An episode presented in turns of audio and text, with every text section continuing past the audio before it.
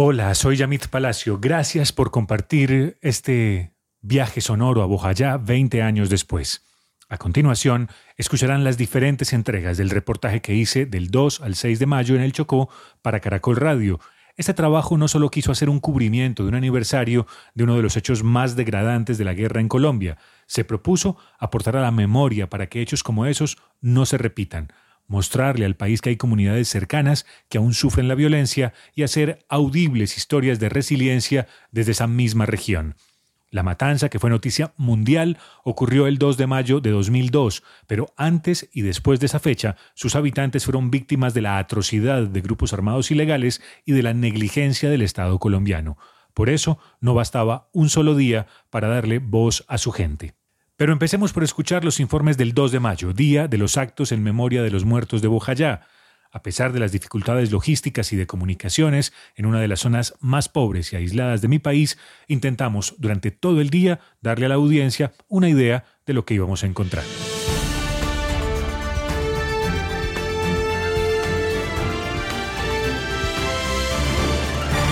Veinte años de la tragedia de Bojayá y el dolor para tantas familias, alrededor de 100 personas muertas y además continúa una presión tremenda para las gentes de la zona porque la situación de violencia se mantiene y la gente vive verdaderamente aterrada.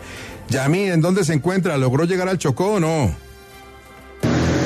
Hola Gustavo, finalmente logramos aterrizar en eh, la pista, en el aeródromo de Vigía del Fuerte. En este instante atravesamos el río Atrato rumbo al viejo Bojayá, el sitio en el que ocurrió la matanza hace 20 años, el 2 de mayo del año 2002.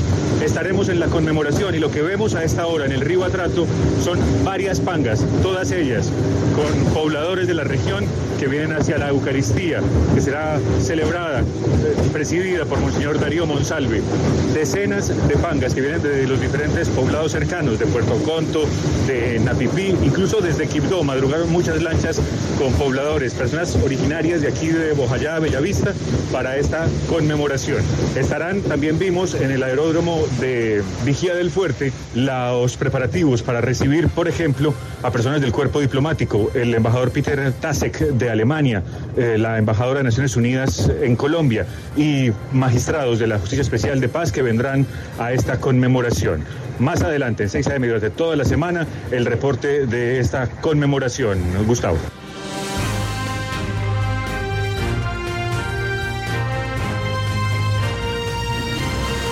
10 AM hoy por hoy de Caracol Radio está en Bojayá con Yamit Palacio, 20 años después de la matanza que se prolongó durante varias horas, semanas.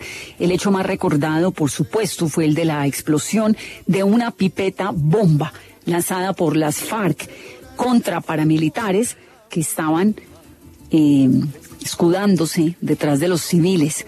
Y ese lugar que era el único lugar seguro en el mundo para toda la población, terminó convertido en un infierno cuando les tiraron una pipeta y la iglesia estalló. Allá está Yamit con los homenajes, Yamit.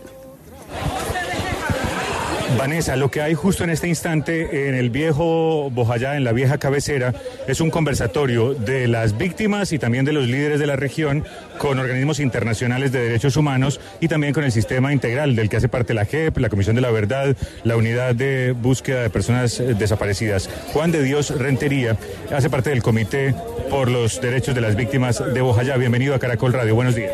Eh, muchas gracias, Yamín. Eh, Sí, hombre, es un momento bastante histórico para nosotros y de mucha reflexión.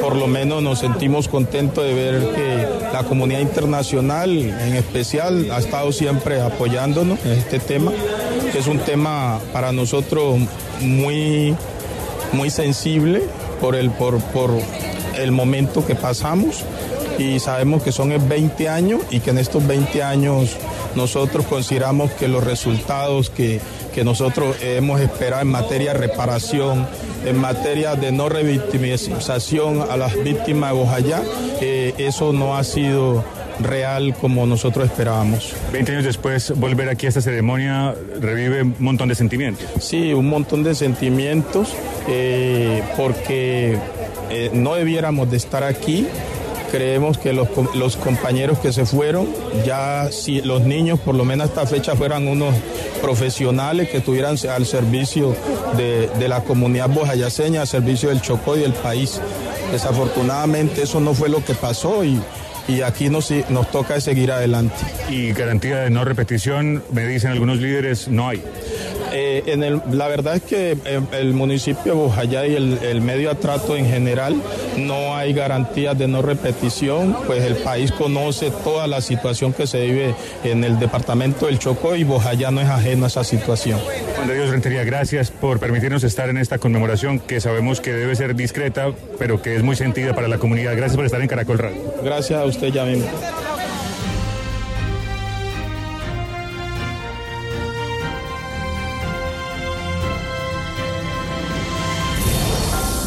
Hace 20 años, Colombia escribió uno de los capítulos más atroces de su historia. Se conmemoran dos décadas de la masacre de Bojayá, en Chocó. 100 personas muertas cuando estalla un cilindro bomba en la iglesia donde se refugiaban de los combates las extintas FARC y los paramilitares. Allí tenemos el gusto de tener a nuestro compañero Yamit Palacio acompañando en el templo del viejo Boyjayá los actos de memoria de las víctimas de esta matanza. Yamit, gracias por estar con nosotros. Buenas tardes. Hola Diana, mire, en lo personal es muy duro estar otra vez aquí 20 años después porque yo tuve, no sé si la fortuna o la desgracia de estar cubriendo esto hace 20 años, pero lo más triste Diana es que 20 años después las denuncias son muy parecidas. Primero, las comunidades que están aquí dicen no ha habido verdad, no ha habido justicia, no ha habido reparación y no ha habido, no hay garantía de no repetición. ¿Por qué? Porque los grupos armados siguen ejerciendo control en amplias zonas del atrato medio. Por ejemplo, buena parte de las comunidades indígenas está sufriendo confinamiento.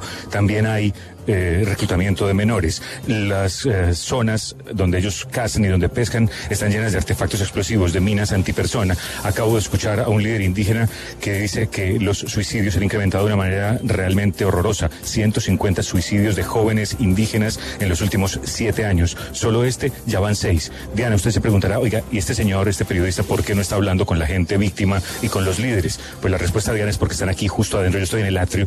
Aquí adentro están en la iglesia, en el templo eh, semidestruido de hace 20 años, están reunidos con la comunidad internacional, embajadores, la ONU, también con el sistema de la JEP, la Comisión de la Verdad, la Unidad de Búsqueda de Personas Desaparecidas, haciendo todas las denuncias de cosas que no han terminado de ser solucionadas en los términos de hace 20 años y de las cosas que siguen ocurriendo en este instante. Nos han pedido los medios de comunicación que no hagamos imágenes, que no hagamos sonidos, porque la gente tiene mucho miedo de que estas denuncias se escuchen al aire, pero nos han autorizado a que por lo menos nosotros contemos que aquí muchas cosas no han cambiado, que lo que hay aquí lo que hubo en ese momento fue un genocidio. Ellos dicen que el ecocidio continúa y que la amenaza para la gente sigue vigente. Esta mañana hubo una misa muy sentida con alabadoras. La la presidió Monseñor Darío Monsalve, el arzobispo de Cali, quien en este momento, junto a los otros obispos de la región, escuchan las graves denuncias de la comunidad. Diana, si tiene alguna pregunta, intentemos ver si estos datos funcionan.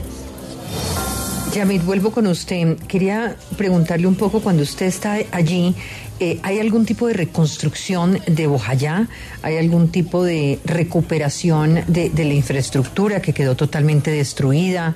¿Hay algún tipo de, eh, presencia estatal que usted diga 20 años después, Diana, eh, esa, esa Bojayá hoy tiene eh, una escuela, tiene un SENA, tiene, tiene algo que nos hable de, de un camino hacia el desarrollo? Sí, Diana, en términos físicos, recuerde usted que hubo un traslado de la cabecera municipal que se llama Bellavista hacia otro lugar eh, en la misma orilla del río Atrato. Ya hay muchas casas, digamos, de material, ya no son todas las casas de tabla, allá se, eh, se construyó un nuevo templo. Yo estoy en el viejo Bojayá, pero hay un nuevo pueblo donde, digamos, materialmente ha habido alguna reparación, pero lo que siguen diciendo los líderes de, de víctimas de esta región es que la reparación colectiva en los términos que establece la ley y la reparación individual va muy lenta. Justo hace unos minutos aquí en esta reunión que es privada, le escuchaba al alcalde decir que apenas el 20% de las víctimas que fueron reportadas ante el Estado colombiano fueron reparadas. Pero en términos materiales hay una nueva vida. Lo que pasa es que restaurar esas eh, heridas del alma, Diana, eso sí tarda. Es más, no sé si sea posible restaurarlo o repararlo. Sí, el otro día cuando, cuando estaban hablando los militares confesando... Eh, la responsabilidad en los falsos positivos y la crudeza con la que hablaban y em, me preguntaba cómo se, cómo se construye el perdón a partir de la verdad y cuando la verdad es así de descarnada, ¿no? ¿Cuáles son esos primeros pasos para perdonar? Gracias Yamit por estar ahí, por haber estado ahí hace 20 años y por volver a estar ahí.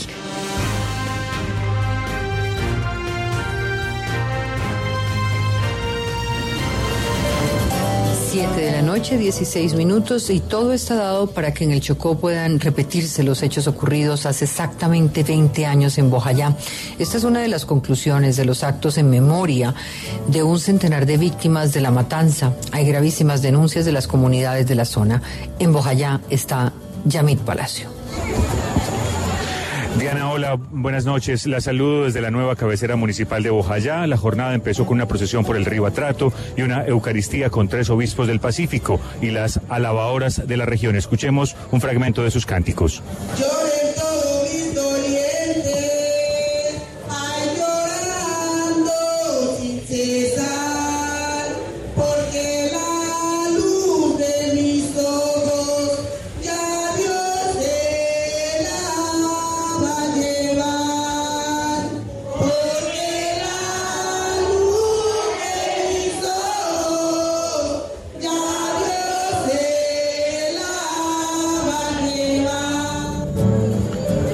Después de la misa en homenaje a las víctimas hubo un conversatorio con líderes sociales, organismos humanitarios, organizaciones internacionales. Allí el líder indígena Víctor Carpio denunció que los niños indígenas se están suicidando para evitar el reclutamiento. Este año van seis casos. Hasta ahora, en este momento, no hemos tenido ninguna respuesta positiva frente a la situación que está pasando en nuestro territorio. Por ejemplo, sobre el suicidio de jóvenes que se presenta a diario, que hoy llevamos ciento 50 jóvenes suicidados en los territorios. 150 casos en los últimos siete años, pero no fue la única denuncia grave. Otros líderes comunitarios hablaron de una situación de violencia que 20 años después se agrava cada día. Lo resume así el obispo de Quibdó, Juan Carlos Barreto. Ante las denuncias de homicidios, amenazas de muerte, ataques, reclutamiento forzado de niñas, niños y adolescentes, desplazamientos forzados, confinamientos, restricciones a la movilidad y desapariciones forzadas, entre otras violaciones. Por todo ello, la Justicia Especial de Paz estudiará si incluye la matanza de Bojayá en algunos de los macrocasos ya abiertos o si abre uno nuevo. Lo dijo la magistrada Alexandra Sandoval.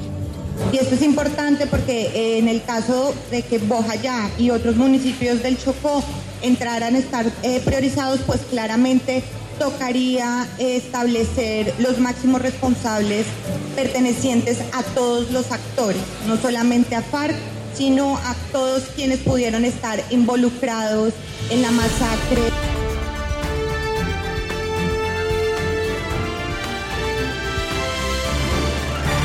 El martes 3 de mayo intentamos contribuir a dar un panorama de lo ocurrido estos 20 años y lo hicimos de la mano de líderes de esa comunidad, víctimas como sus paisanos y de las instituciones que les han acompañado para intentar conocer la verdad y hacer valer sus derechos. 636 en Caracol Radio, Yamit Palacio estuvo todo el día de ayer recogiendo graves denuncias sobre la situación de violencia que persiste en Bojayá. 20 años después, sus líderes hablan de una pipeta silenciosa al referirse a la guerra que persiste, pero que ahora hace menos ruido que aquel cilindro bomba que costó tantas vidas. Yamid, buenos días.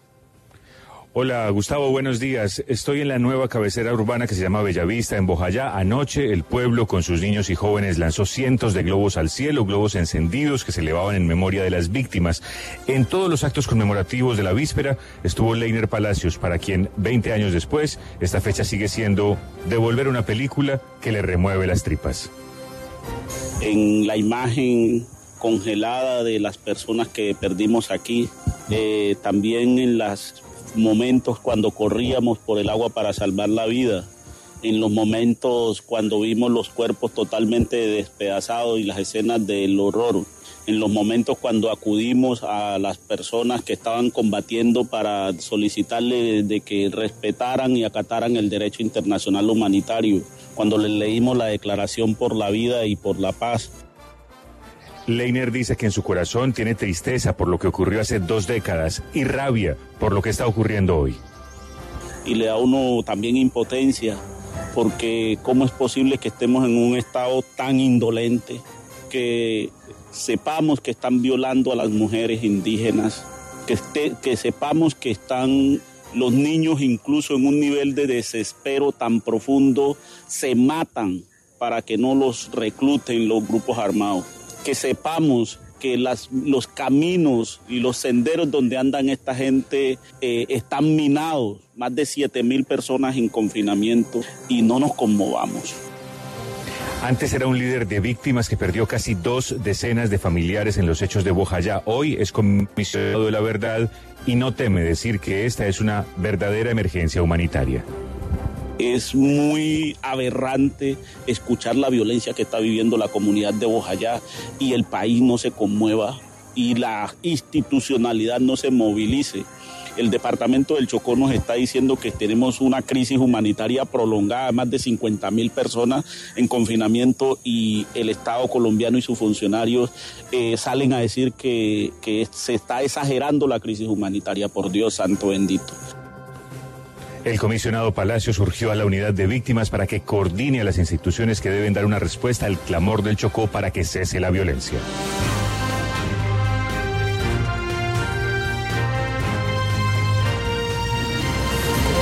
...742, 6 AM sigue en Bojayá, donde hablamos con los protagonistas de los hechos, los actos conmemorativos por las víctimas de la matanza de hace 20 años y ante el temor de las comunidades, pues son los obispos, los líderes sociales, tan perseguidos siempre, y las organizaciones internacionales las que de nuevo ponen el dedo en la llaga. Volvemos con Yamit Palacio. Yamit.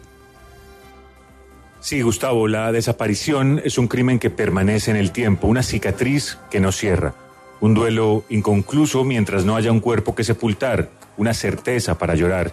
En esta región no solo lloran por la matanza de Bojayá, sino por la de miles de familiares que no aparecen como consecuencia de diferentes momentos de la guerra.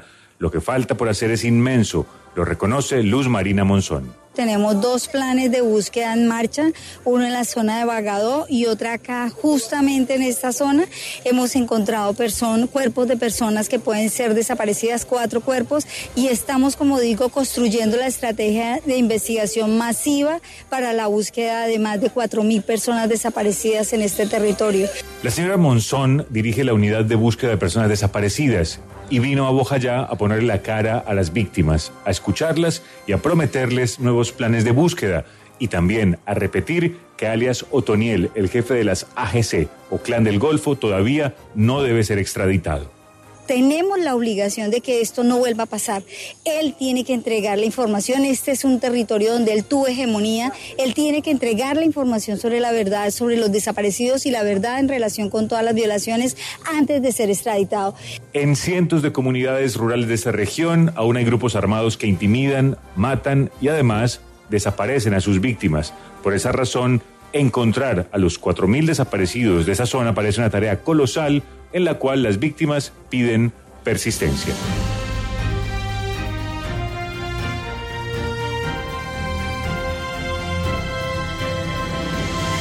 Así 6 AM sigue en la región del atrato medio. Líderes sociales y de víctimas dicen que 20 años después en Bojayá no ha habido verdad, ni justicia, ni reparación. Eh, y mucho menos garantía de que no se repetirá la violencia. ¿Con quién hablamos, Yamit? Gustavo, todo eso nos lo dijo Juber Palacios Córdoba, quien lidera un comité que reúne a cerca de 10 organizaciones de esta región. En su opinión, la verdad de lo ocurrido aún está por construir. Por eso, espera que sean las mismas comunidades quienes puedan tejer el relato desde su propia experiencia y no con la mirada de gente del interior porque yo hoy digo que fue mal llamada o mal denominada eh, el nombre de masacre. Aquí en Bojayá lo que sucedió fue un etnocidio y por eso conocieron automáticamente a Bojayá. Podemos decir que la masacre de Bojayá ha sido un eslabón más de las cadenas de acciones violentas que han sucedido en este territorio. Aquí para ver verdad se tiene que hablar, se tiene que escudriñar. Justicia dice no ha habido. La Fiscalía se concentró en dos días de combates el primero y 2 de mayo en Bojayá, pero no en los hechos previos y posteriores que configuraron algo mucho más grave y sistemático. Eh, sería un paso súper importante hoy para las víctimas del país, para las víctimas también de, del departamento del Chocó, que hoy la justicia eh, restaurativa en cabeza de, la Jurisdicción Especial para la Paz pudiera mínimamente priorizar a Bojayá como un macrocaso por la violencia sistemática y la victimización étnica. La reparación, asegura, es aún una deuda. Los cálculos más optimistas hablan de un 20% de las víctimas reparadas, pero para este líder no se trata solo de dinero. Sabemos que esta pérdida irreparable y grande que sufrió la comunidad negra de Bojayá, el pueblo eh, chocuano, no se repara automáticamente con, con ningún peso. Pero sí es importante que ya se le empiece a dar respuesta certera. Y finalmente considera que no hay garantía de que una nueva matanza no vuelva a ocurrir, porque el 80% de la población rural de este pueblo sigue a merced de grupos armados. Han desaparecido la comunidad de, por ejemplo, la comunidad de Carrillo, ha desaparecido la comunidad de Santa Cruz, ha, desaparecido la comunidad eh, de Amburibidó. Y, así por el estilo. Y hay cinco comunidades que están en vía, en vía de extinción. Entonces, ¿dónde están eh, verdaderas garantías de no repetición? Por todo ello, Juber Palacios levanta la voz diciendo que la matanza de Bojayá fue hace 20 años, pero según él, el etnocidio continúa.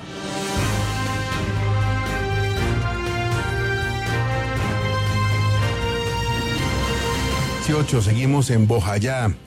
Muchos de los cuerpos de las víctimas de esa matanza que sucedió hace 20 años tuvieron que ser sometidos a dispendiosas pruebas para el proceso muy, muy doloroso de identificar los restos y entregarlos a sus familiares. Pero aún sigue siendo un reto el encontrar a los desaparecidos, no solo de Bojayá, sino de todo el Choco. ¿De qué tamaño, Yamid, es el problema? Gustavo, ya le conté que el arzobispo de Cali fue quien presidió la Eucaristía con alabados en memoria de un centenar de personas muertas durante la explosión de una pipeta en el templo de Bojayá hace 20 años. Camina reflexivo, cabizbajo y dice que todavía no asimila lo que vivió en ese acto conmemorativo. El impacto que esto ha producido en toda una población. Y yo creo que el país, lastimosamente, tiene muchos bojayáes, tiene muchos muchos sitios que están viviendo esto y aún en, en proporciones mayúsculas. Monseñor Darío Monsalve llama la atención por la falta de reparación efectiva a miles de víctimas, tal y como lo consagra la ley, pero se muestra aún más preocupado porque crece el número de víctimas y su sufrimiento. Este drama impresionante de desplazamientos, confinamientos, reclutamientos, suicidios de jóvenes antes de ser reclutados, toda esta situación de violencia que indica que hemos retrocedido. Son 20 años en donde podemos decir ya eh, se ha dado una respuesta a esta violencia. Todo ello nos lo dice mientras lo acompañamos a abordar su panga en el río Atrato. Antes de despedirse, subraya que hay decenas de comunidades de esta región donde quedan cuatro o cinco habitantes. La guerra los ha obligado a desplazarse. Son poblados a punto de extinguirse.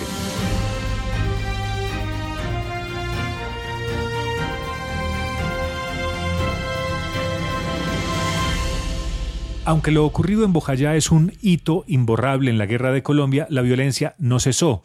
A pesar del clamor de sus habitantes, no han tenido garantías de no repetición. Eso fue parte de lo que reflejaron los informes que publicamos en el programa 6 AM el miércoles 4 de mayo líderes de la propia comunidad y algunas instituciones ayudan a complementar los relatos de unas comunidades que aún sienten miedo. Pasados 20 años de la masacre en Bojayá, diferentes organizaciones internacionales siguen allí escuchando y acompañando a las víctimas y sigue 6 AM de Caracol Radio. Están llamando la atención del Estado para que proteja a las comunidades que hoy están en riesgo frente a muchos grupos violentos. ¿Qué dice Naciones Unidas, Yamit?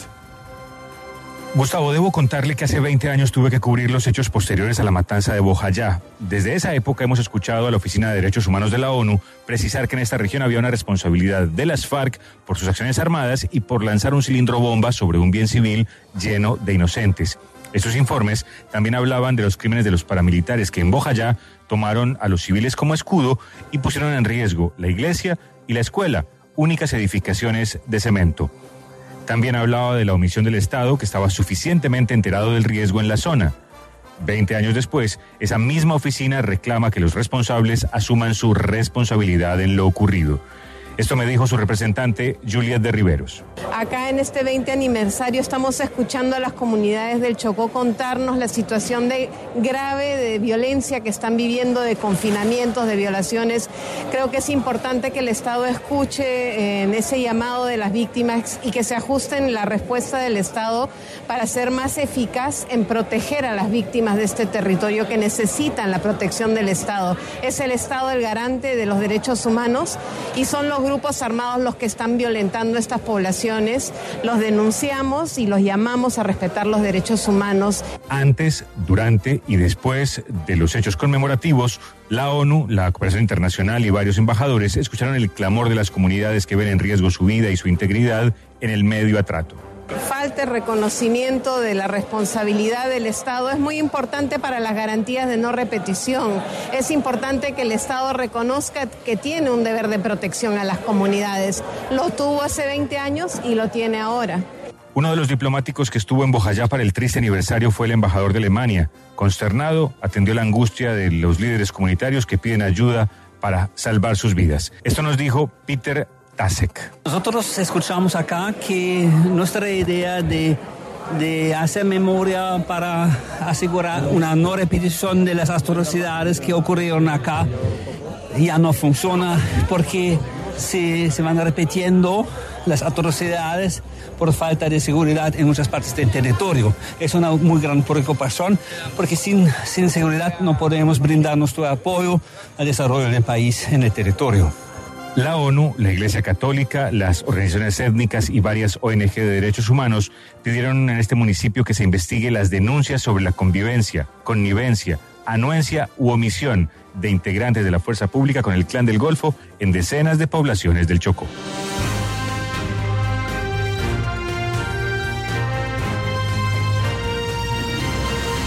Seguimos en el cubrimiento especial en Bojayá, 20 años después de esa terrible matanza que nos dolió tanto a todos. Y no queremos dedicar solo un día a reportar una realidad tan compleja. Allí sigue Yamit Palacio. ¿Qué ha cambiado en la cabecera municipal después de la reubicación, Yamit? Sí, Gustavo, la nueva cabecera de Bojayá tiene casas de cemento, coliseo, colegio, un enorme centro de salud en construcción y un nuevo templo. Al menos en la cabecera se nota algún progreso material aunque no es todo lo que se necesita, nos dice el alcalde Edilfredo Machado. Pues Bojayá lo que ha avanzado es muy poco, porque la violencia continúa. Y lo que el pueblo boyaceño desea es vivir tranquilo. El gobierno nacional ha hecho unas inversiones, quizás importantes, pero no es suficiente a la problemática que vivimos. Casi el 80% de la población de Bojayá está en la zona rural dispersa. Tenga en cuenta que Bojayá tiene un área comparable con la del departamento del Atlántico, así que una cosa es lo que se vive en la cabecera y otra lo que sufren los poblados al lado de los ríos o en medio de la selva. Hoy tengo más de 40 comunidades indígenas en confinamiento porque no pueden salir a hacer sus actividades, porque hay presencia de grupos a margen de la ley y les da temor salir a buscar su pancoero. El número y la gravedad de las acciones violentas de los grupos armados han aumentado a pesar de las operaciones de la fuerza pública. Por eso el Foro Interétnico tiene una propuesta. Su vocero es Abimael Romaña. Los pueblos étnicos del departamento del Chocó y el país somos propositivos. Y lo que proponemos precisamente es que haya una salida negocial, conflicto armado en todas sus dimensiones para que los pueblos negros e indígenas y mestizos del país podamos vivir en paz. Para las autoridades locales y líderes comunitarios, reconstruir un pueblo saqueado y bombardeado hace 20 años era apenas el principio. La reparación individual y colectiva es todavía una tarea pendiente. Denuncias de violencia sexual, confinamiento, reclutamiento, desplazamiento gota a gota, campos minados. Eso fue lo que escuchó de viva voz el enviado del Gobierno Nacional a la conmemoración en Bojayá.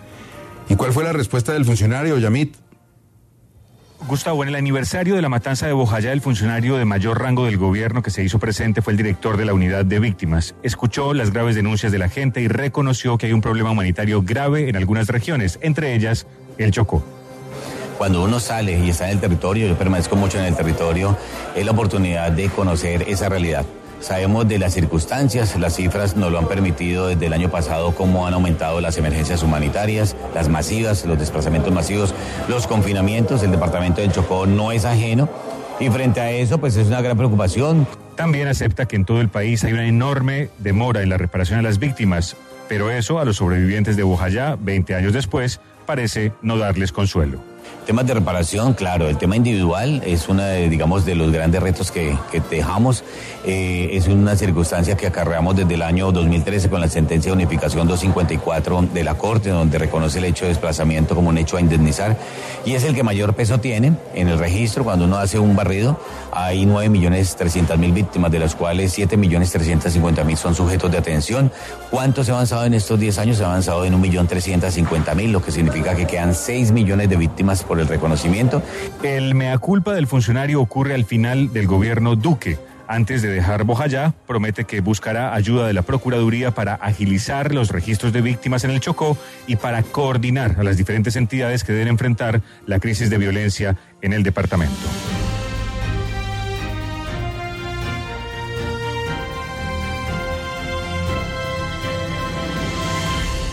En Bella Vista, la cabecera urbana de Bojayá, nos retaron a conocer lo que viven comunidades rurales de ese mismo municipio y por ello, a pesar de la presencia evidente de grupos armados, asumimos el desafío de darle voz a pobladores que viven situaciones comparables con las que vivían al lado del caudaloso río Atrato 20 años antes.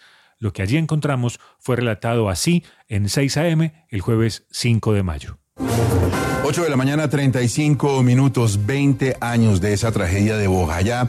Esta semana Yamid Palacio nos ha traído las voces de sus gentes que cuentan todo lo que han sufrido después de esos hechos terribles. Pero escuchamos que la situación era más grave en las zonas rurales donde además del abandono hay grupos armados ilegales. ¿Dónde estuvo Yamid? Gustavo, la primera comunidad a la que fuimos se llama Pogue y para ello hay que navegar por el río del mismo nombre en una panga de madera.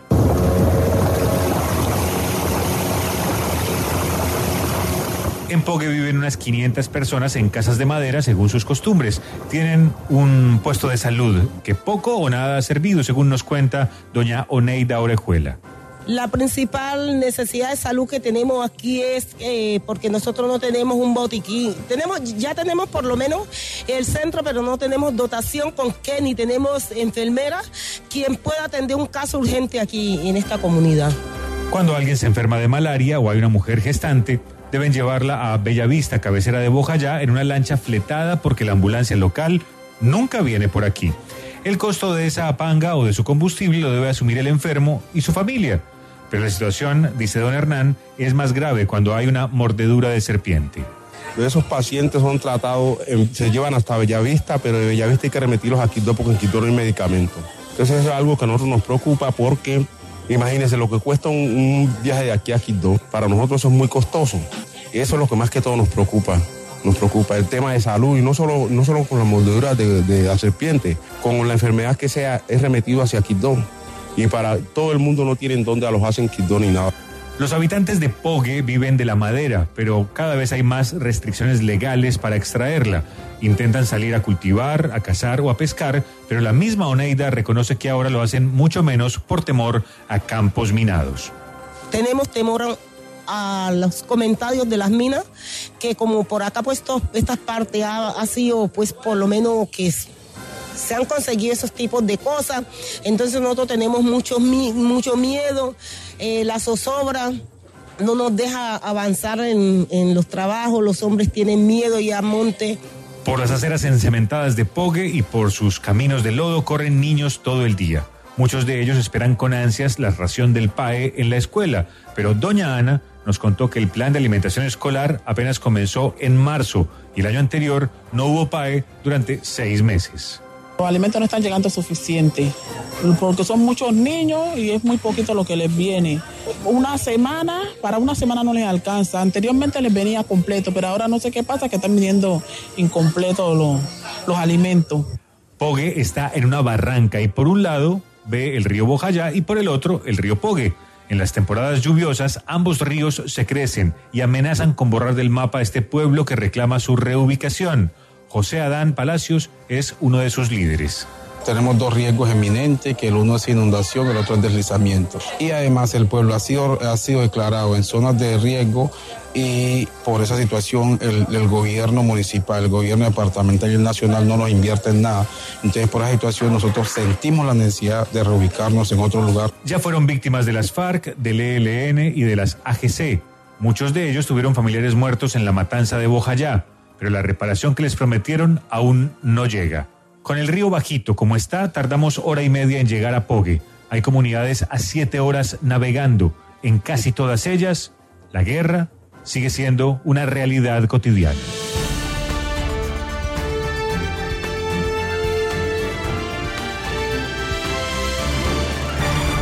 ...9.52 y en muchos de nuestros informes de las últimas semanas desde el Chocó... ...pues hemos mostrado el drama de miles de personas confinadas, encerradas en sus casas... Yamit Palacio estuvo en dos de las comunidades que sufren esa situación. ¿Qué encontró, por ejemplo, en Piedra Candela, Yamit? Encontramos, Gustavo, algo muy parecido a lo que ya escuchamos en Pogue. De confinamientos, presencia de grupos armados o de campos minados, la gente no habla abiertamente y eso ya lo hemos documentado con otras fuentes. Lo que la gente sí expresa es preocupaciones por el abandono estatal. Fuimos a Piedra Candela, donde viven cerca de 130 familias. En una de las regiones más lluviosas del mundo, este poblado no tiene agua. Karen Cuesta es una de sus líderes. Sí, ha traído muchas enfermedades, diarrea, vómito, desnutrición y, y muchos granos en la piel, porque uno también se baña de esa agua. Toda esa agua es consumida. Buena parte de la alimentación de sus habitantes depende del plátano y del pescado pero esos peces tienen cada vez más mercurio y arsénico. Eso les dijeron varios investigadores que los examinaron, pero el tratamiento nunca llegó, a pesar del riesgo que causan esas sustancias para la salud humana. Así lo relata Manuel Domínguez. A través de la minería irresponsable, eh, los adultos mayores de aquí la comunidad de Piedra Candela se hicieron los exámenes del mercurio y salieron con un alto grado de mercurio en su cuerpo, en cuanto en el cabello, en la sangre, en la orina. Entonces yo creo que eso es muy grave porque como es un metal pesado automáticamente pues no es bueno para la salud. En esta comunidad, como en Pogue, denuncian que las raciones del plan de alimentación escolar y de los hogares comunitarios son insuficientes. Llega para un mes lo que dura una semana.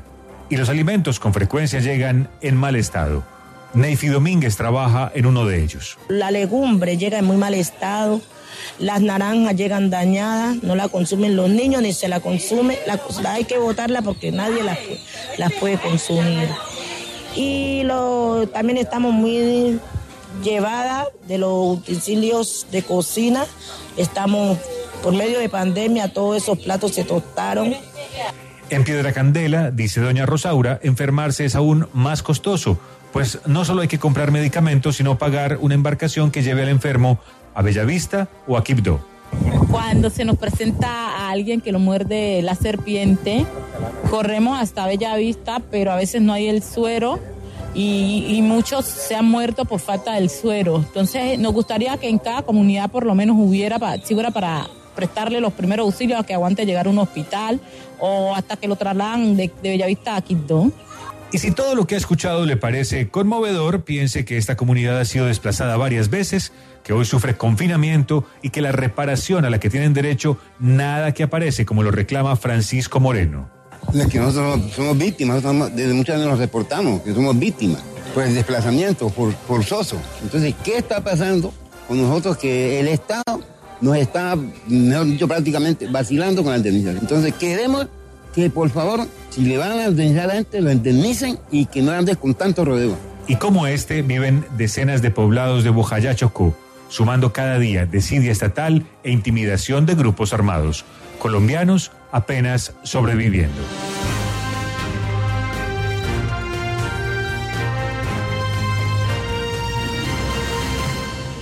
Hacer memoria del pasado revisar lo que ocurre en el presente y alertar para que el futuro no sea tan doloroso. Eso habíamos hecho de lunes a jueves.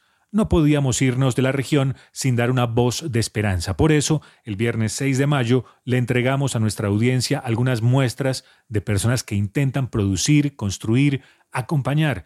historias de bojayaseños que integran proyectos colectivos para superar las dificultades. Dani Palacio ha sido toda esta semana la voz de las personas que todavía lamentan y con mucha tristeza y padecen sus consecuencias de la masacre de Bojayá, de la matanza, de la masacre, siempre la confusión. Oiga, Yamí, ¿por qué todos estos días hemos hablado de matanza y no de masacre o tragedia? Gustavo, buenos días la razón fundamental es porque yo le he escuchado a los habitantes de Bojayá en su mayoría decir que esto fue una tragedia, que esto no fue una tragedia.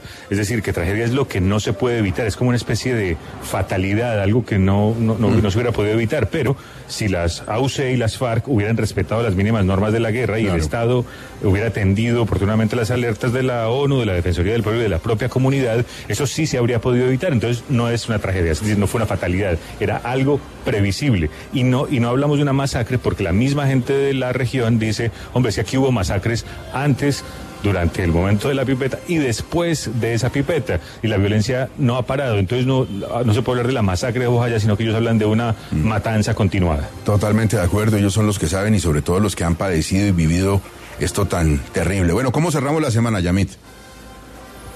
Cerramos, Gustavo, con tres historias inspiradoras y aquí va la primera. Es la de una asociación de víctimas de Bojayá que empezó haciendo trámites para personas vulnerables y en el camino se fueron orientando hacia el emprendimiento. Convirtieron la cúrcuma en polvo y en aceite en un producto orgánico muy apetecido que sirve ingresos, que trae ingresos para familias afro e indígenas de Bojayá. Denise Romaña es una de sus líderes.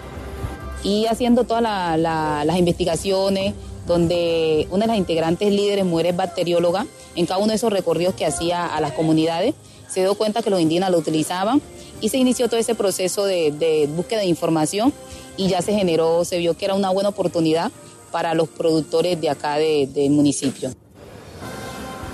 Pero no se quieren quedar ahí con la cúrcuma, exploran otros frutos, hojas y extractos de productos chocuanos para diversificar su oferta. Este es el principal logro, dice Denise.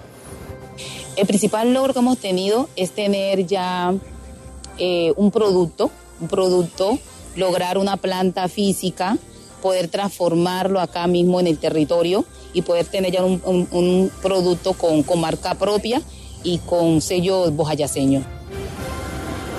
Su principal obstáculo, la logística, ha sido muy costoso mover los insumos y el producto final hacia los grandes eh, centros de consumo, hacia las ciudades, pero persisten porque tienen un sueño.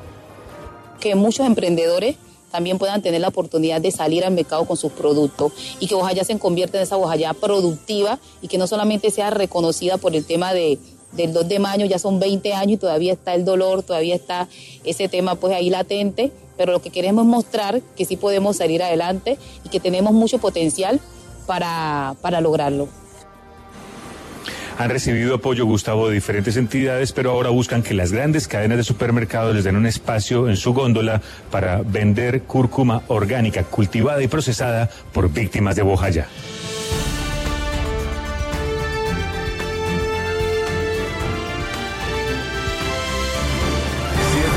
desde el Chocó, Yamit Palacio cierra esta semana con historias inspiradoras de gente que intenta salir adelante en Bojayá 20 años después de todo lo triste que allí pasó. ¿Con quién está usted ahora? ¿De quién hablaremos, Yamit? Hablaremos, Gustavo, de los hombres y mujeres afro e indígenas que conforman Tejiendo Vidas, una asociación de artesanos de Bojayá que aprovecha insumos de la región y comparten conocimientos ancestrales. Y Carlos Arroyo es uno de sus líderes. Como el tallado en madera, eh, tejidos como el huerregue, como el potré, el ingurú, entre otros. Y compartimos saberes, también tenemos incorporado lo que es eh, las comidas tradicionales, que tenemos otro grupo. Entonces a esto nos estamos dedicando en el grupo Tejiendo Vida y al rescate cultural.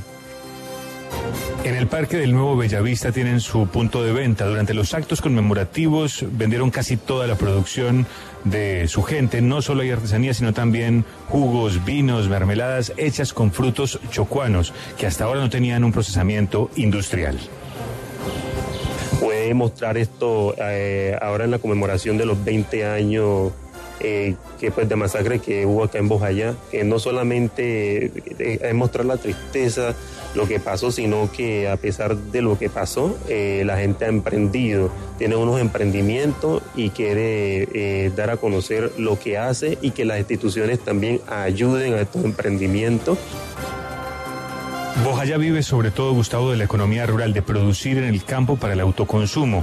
Emprendimientos como estos empiezan a crear otras fuentes de ingreso en un pueblo donde el mayor empleador es el propio Estado. Más adelante vuelvo con ustedes, Gustavo, y con la audiencia para contarles una historia fascinante de las mujeres Guayacán, las mujeres que son el cimiento de ese pueblo del Chocó. Estas historias también están en w en caracolradio.com.co. No me cuelgue, Juchito. www.caracol.com.co. Claro, que se pega, se pega, ya mida más. que Chao. Es la, la confusión, gracias.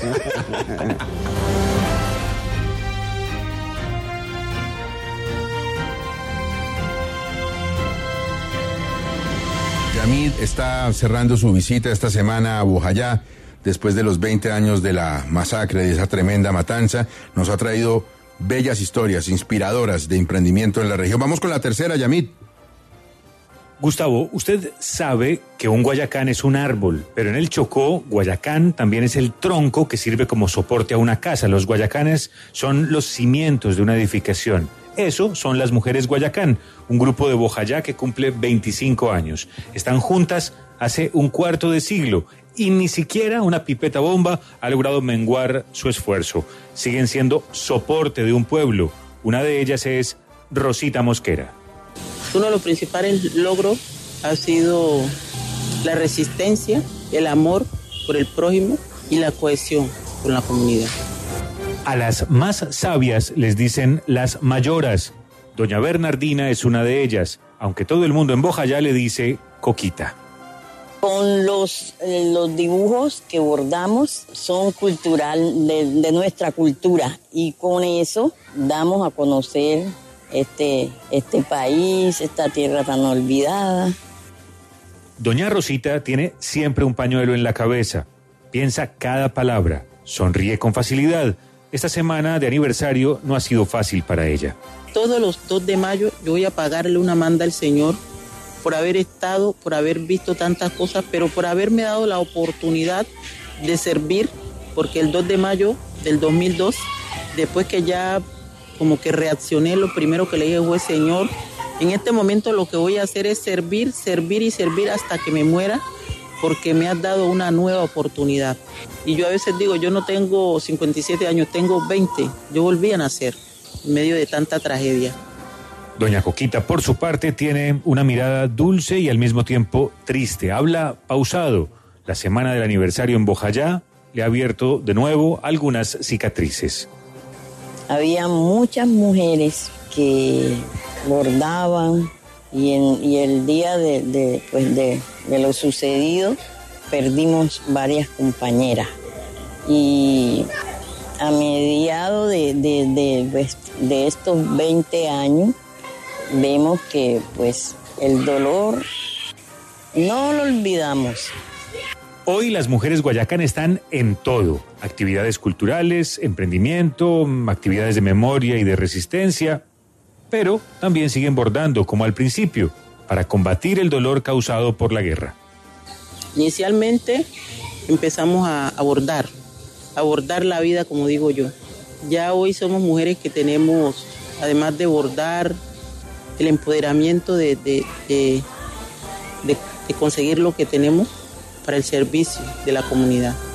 En este momento, por reparación colectiva, tenemos gallinas ponedoras. Entonces es como las ganas de salir adelante, las ganas de, vivir, las ganas de estar en nuestro territorio, que es lo que más anhelamos. Y como el poeta que decía ser como el árbol talado que retoña, las mujeres Guayacán saben que deben transmitir su legado a las nuevas generaciones. Y es muy importante de que nos, tome, nos tomemos esa tarea a volver a, a, a, traer esas niñas, y porque también habían varones que también nos han colaborado con la enseñanza de la pintura, para los lo bordados y para pues la artesanía que hacemos. Doña Coquita supera los 70 y Doña Rosita no llega a los 60. Ambas llevan años esperando que se construya el Sendero de la Memoria que permitiría visitar y honrar a las víctimas de la matanza. No quieren que otro gobierno incumpla ese compromiso y les gustaría estar vivas para recorrerlo.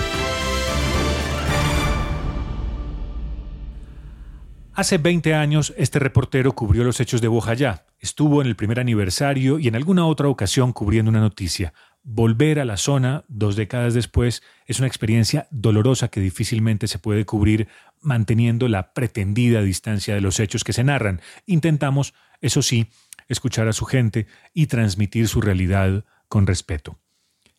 El día que salí de Bojayá, en una lancha hacia Quibdó, la capital del departamento, los paramilitares del llamado Clan del Golfo habían declarado un paro armado como represalia por la extradición a Estados Unidos de su jefe, alias Otoniel. La zozobra hizo que durante cuatro días las comunidades estuvieran confinadas. Ni en esa ocasión, ni veinte años atrás, el Estado colombiano hizo lo suficiente para evitarlo.